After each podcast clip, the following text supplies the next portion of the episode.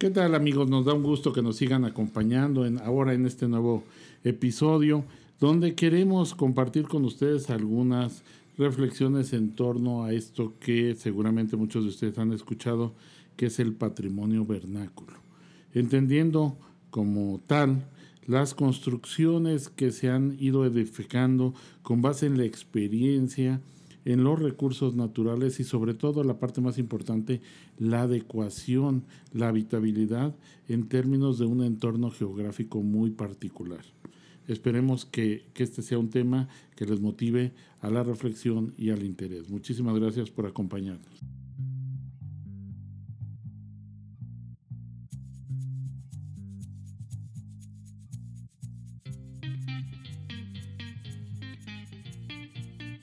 Para tocar este tema del patrimonio vernáculo, he tenido la fortuna de que nos acompañe eh, y comparta con nosotros esta cápsula el maestro Héctor Álvarez, quien además de, ser arquitecto tiene amplia experiencia en la restauración de este tipo de patrimonio y seguramente va a tener mucho que decirnos al respecto, así que ahora compartiremos esta cápsula entre los dos y le agradezco de antemano esta disponibilidad que, que tiene para, para con nosotros. Hola Salvador, me da mucho gusto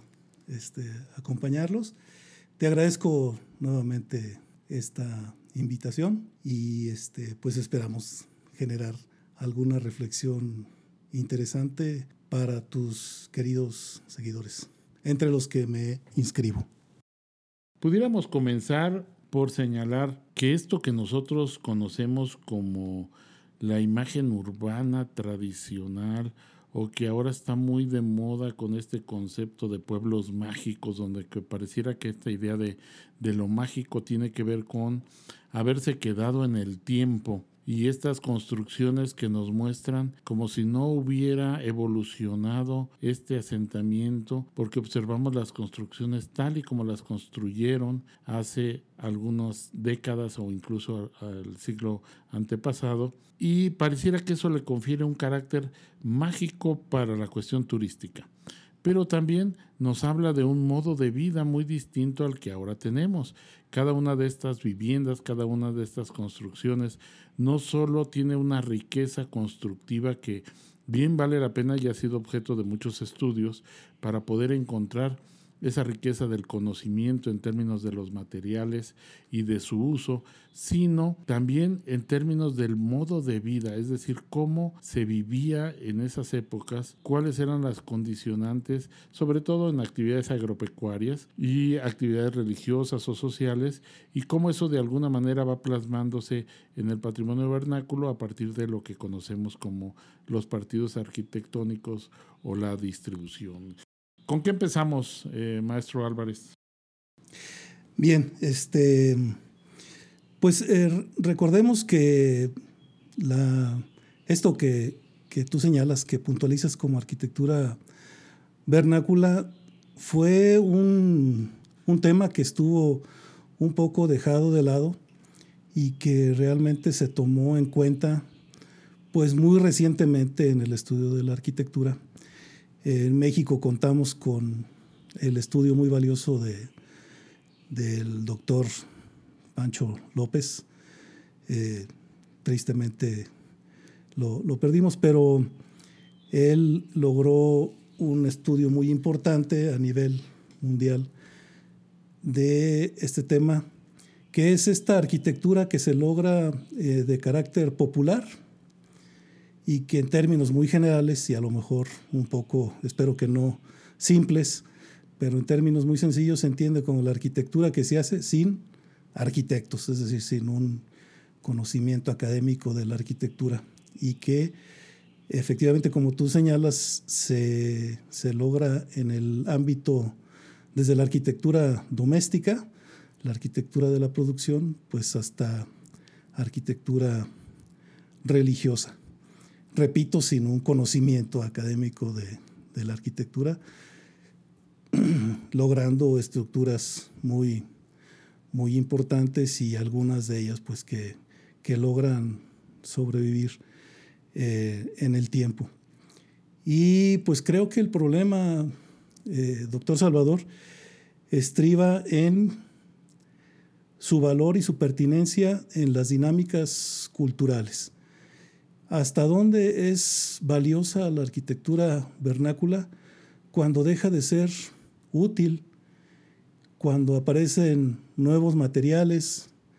cuando aparecen materiales que son más fáciles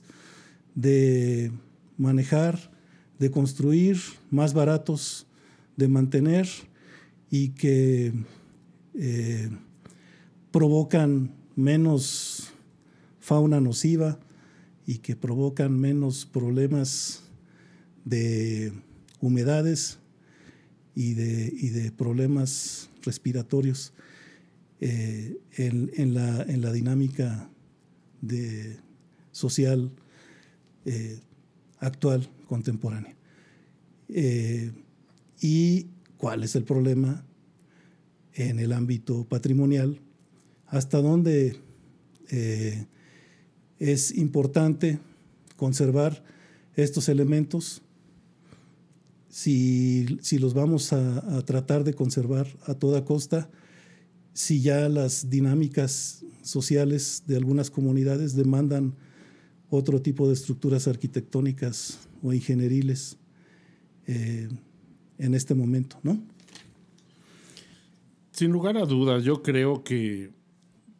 algo de, que existe detrás de esta imagen romántica del, patrimonio vernáculo, de esta imagen mágica que yo mencionaba en términos de la homogeneidad de estas localidades como principal característica y que obviamente se vuelve atractivo, pues es una condición de miseria que no podemos este, negar, ¿no? Detrás de estas casas de adobe, detrás de estas casas de madera, detrás de, esta arquitectura que si bien se adecua al medio ambiente, este, lo que vemos son pues, pisos de, tierra que generan problemas de, respiración, de, una serie de enfermedades, falta de servicios básicos como agua o servicios sanitarios, que muchas veces pues, la gente que habita en estas localidades es la que menos posibilidades tiene de, tener este, una mejoría, ¿no? Y eso nos lleva también a, esta idea que tú atinadamente mencionabas en términos de que pues existe una demanda permanente, vamos a llamarle una presión sobre este patrimonio para irlo adecuando a un nuevo contexto, es decir, en la medida en la que logra adecuarse a las nuevas necesidades de sus habitantes, pues va a seguir siendo vigente. En la medida en que se desfasa, pues van a terminar por destruirlo totalmente. Yo creo que hay un, dos aspectos al menos importantes que me gustaría apuntar. Uno es el cambio en el estilo de vida, que obviamente requiere de otros espacios, por ejemplo el caso de, de, las cocinas, que obviamente no se tenían, del servicio sanitario que tampoco se tenía dentro de la vivienda, o incluso de algunos muebles y electrodomésticos como el refrigerador, la estufa, o esta dinámica de sentarse a una mesa de comedor, pues claro que buscar insertarlos en esta arquitectura no siempre resulta este, con éxito o de la manera más, más este, amigable. Por el otro lado, pues hay que entender, como bien dices, que es producto de una tradición constructiva y a eso nos referimos con saber cortar la madera, con saber elaborar el adobe, con saber construir y demás, que ya ahorita en buena medida se han perdido en estas localidades por la migración. Por un lado, la gente tiene que emigrar a conseguir trabajo al vecino país. Por el otro lado, los jóvenes, muchos de ellos emigran a la capital del estado para estudiar y bueno, se va rompiendo esta tradición que venía heredándose de generación en generación y en contraposición pues entran los materiales contemporáneos que obviamente resultan ser más baratos y resultan ser más eh, demandados, aunque no necesariamente garanticen la habitabilidad que brinda el patrimonio vernáculo. Creo que ahí tenemos una gran deuda los que nos dedicamos a esta cuestión de la arquitectura, no solo en términos patrimoniales, sino que nos hemos preocupado por el registro de, de este sistema constructivo, de estos diversos sistemas constructivos y características del patrimonio vernáculo, pero poco hemos hecho para poder explicarle a esa gente cómo utilizar el sistema constructivo contemporáneo. Es decir, se nota cuando uno ve las transformaciones de la vivienda que usan eh, la, varilla, el acero, el concreto, pero de una manera muy distinta como nosotros lo utilizamos y como sabemos que pudiera eh, generar mejores beneficios, ¿no? Entonces hay una falta ahí de diálogo como para nosotros poder transmitir cuáles son las ventajas de este sistema constructivo y que pueda lograrse, eh, si fuera posible, pues una, armonía entre ambos sistemas constructivos. Sí, eh, me ha llamado la atención dos cosas que has mencionado. La primera, que tiene que ver con este, con este programa de pueblos mágicos, que tiene, estoy cierto que tiene una muy buena intención, pero tiene que ver con, una, con un término, con un concepto que tú has mencionado, que es el de romantizar. Y es estas políticas que procuran romantizar y que que buscan eh, para otorgar los recursos y los nombramientos de pueblos mágicos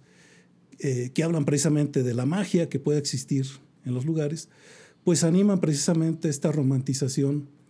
de eh, los aspectos más atractivos de, de, las entidades, de los espacios, y pues esto vulnera muchas veces precisamente los valores culturales más ricos de los sitios, es decir, los valores más legítimos. Y pues eh, sin, puntualizar ningún, ningún sitio en específico, pero eh, pues los, de repente los, los, los vuelve escenarios, ¿no? los teatraliza y esto eh, pues vulnera a largo tiempo, a un plazo largo, estos valores culturales los transforma y hace que se pierdan. Porque yo estoy convencido, doctor, yo creo que, que, tú también, y yo creo que una gran parte de, de tu audiencia podrá coincidir en que las comunidades eh, sí protegen y sí tienen amor por sus tradiciones, por sus valores por, su, por el conocimiento legado de sus antepasados, este, este gusto, este conocimiento, por ejemplo, eh, sobre los sistemas tradicionales de construcción, a pesar de la depredación y de la pérdida de los recursos naturales, yo estoy cierto que, que sí hay un cariño por el, el, conocimiento y sí hay un interés por legarlo a las generaciones eh, más jóvenes de cómo tratar la madera, de cuándo cortar una viga, de, qué parte de, de qué parte de los cerros proteger, etc. Y esa es la parte que, se debe eh, alentar desde, desde el punto de vista, desde mi punto de vista como académico, pienso que esa parte es, la que se debe fortalecer el, que si una calle está empedrada y que, y que le afloje los tornillos a los carros este, con el constante tránsito, pues es una, es una parte secundaria. El, efectivamente, yo también coincido en lo que, en lo que dices. Eh, eh, pues sí, hay que, hay que asesorar a la gente en el uso de de los nuevos materiales. Pero eso es como, ese es un reto para las nuevas generaciones de arquitectos y de ingenieros y de especialistas. Eh,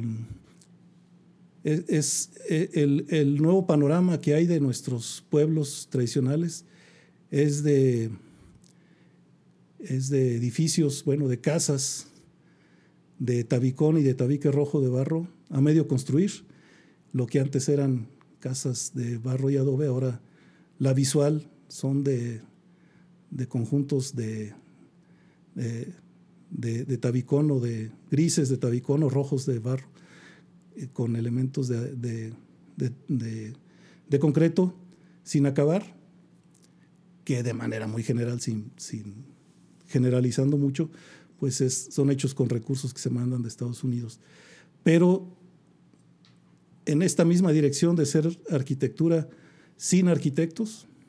que se construyen con el conocimiento popular, pues hay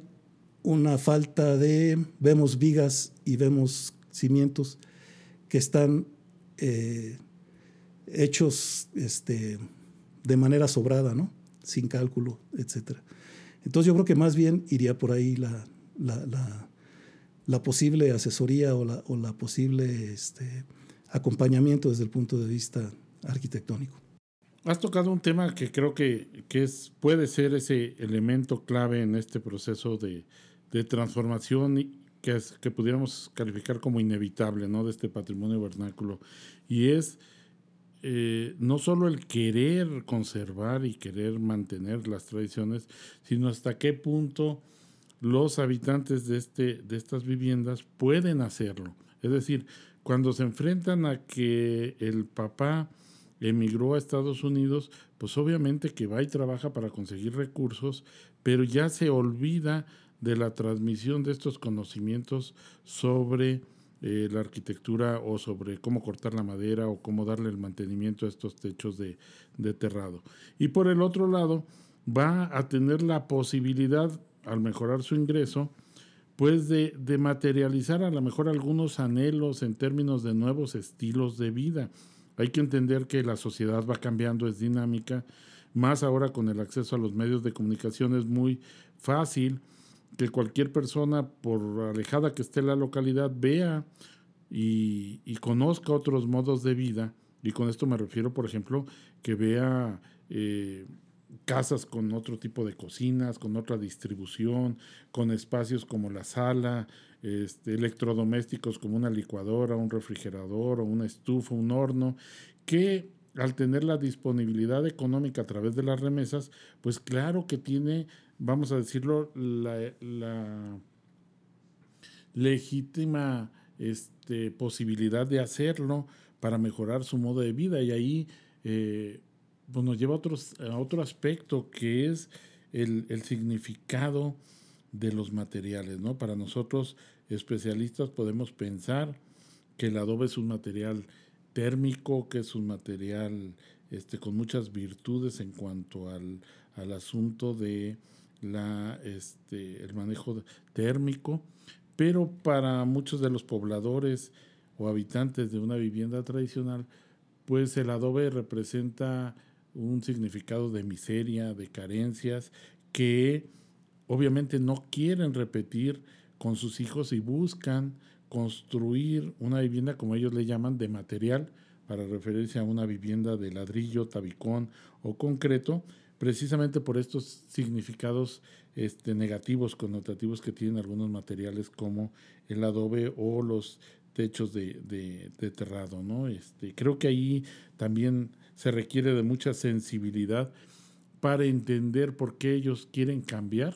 más allá del atractivo o el interés gubernamental que pueda existir sobre estas localidades para seguirlas vendiendo como atractivo turístico, porque dicho sea de paso, pues estas localidades son las que menos se benefician de la dinámica turística. La derrama turística se queda en los hoteles, en las agencias de viajes, en los restaurantes o quienes venden el tour para pasar por estas localidades, pero no hay una derrama económica del turismo en estas localidades. Sí, bueno, y más aún, doctor, el, nuestros, nuestros trabajadores que van a trabajar en la mano de, como mano de obra en la construcción, eh, en la construcción de, casas habitación, no van a, no van a construir, eh, y estoy hablando de manera muy general y hasta donde yo tengo conocimiento, a lo mejor me equivoco, pero no van a construir eh, casas de tabique o de tabicón, sino van a construir casas de, de madera. Y entonces pues son excelentes este, eh, tablarroqueros, ¿no? O, están tan especializados en las cinteros, ¿no? Le, llaman, o en, este, aplicar eh, el, ahí se me fue el nombre, este, nada más la pasta, ¿no? Pasteros, o, son, son e, el, modelo de de trabajo es, es más especializado en Estados Unidos, es más puntual, eh, por supuesto mucho mejor pagado. Eh, y por eso nuestra mano de obra este, es tan buena allá. y, pero, los modelos, la imagen que tienen nuestros, nuestros, nuestros trabajadores este, no, no, no tiene puntos de coincidencia, sobre todo de la mitad del territorio nacional para acá, ¿no? Son modelos habitacionales diferentes. Y es por eso que hay una fuerte dicotomía, una fuerte diferencia entre entre las políticas habitacionales de, gobierno, este, cuando sobre todo se enfrentan a, modelos que, que, tienen una fuerte influencia de, remesas de Estados Unidos, eh, muy puntualmente. Eh, y bueno, pues ya, ni hablamos de los problemas de la pésima calidad de algunos de algunos programas de, vivienda pública que, encontramos grandes sectores de, vivienda abandonados por la pésima calidad este, y, que no tienen nada que ver eh, con la vivienda tradicional. Eh, pero esta, esta imagen eh, tendremos que este, en tanto es una, es, una construcción popular precisamente, eh, tiene que ser en diálogo, tiene que ser una cuestión en la que nuevamente el gobierno tendrá que ser, ser, sensible a, la, a, lo que está realmente demandando a las necesidades que realmente demanda cada sector. Y pues eh, los, los errores están en la imposición o una lectura demasiado académica o demasiado política o demasiado este, eh, dada por cortes financieros. Sin lugar a dudas que a todos nos gusta y nos maravilla cuando observamos este tipo de patrimonio y al menos en la experiencia personal, cuando uno platica con la gente y les cuestiona de alguna manera la transformación, que muchas veces la calificamos como deterioro, pues ellos amablemente dicen, bueno, pues le cambio su casa, véngase a vivir aquí para que vea que no es tan cómodo y por qué necesitamos transformarla. Y yo creo que ahí con esta idea yo quisiera cerrar esta cápsula que hay una demanda legítima de ir adecuando la, vivienda a las necesidades, a los nuevos estilos de vida, más allá de las consideraciones patrimoniales que pudiéramos darle. Es decir, nunca va a estar, creo yo, por encima del interés de sus habitantes y su habitabilidad, un posible interés histórico, estético o turístico sobre todo tratándose de viviendas. Es decir, estamos nosotros queriendo vender un atractivo turístico a costa de el confort y la habitabilidad de estos habitantes, de que por sí ya se trata de, de localidades rurales con muchas carencias y déficit. Esperamos que haya sido de su interés esta participación. Agradecemos mucho al maestro Héctor Álvarez el que nos permita dialogar y los esperamos en un próximo capítulo. Muchísimas gracias.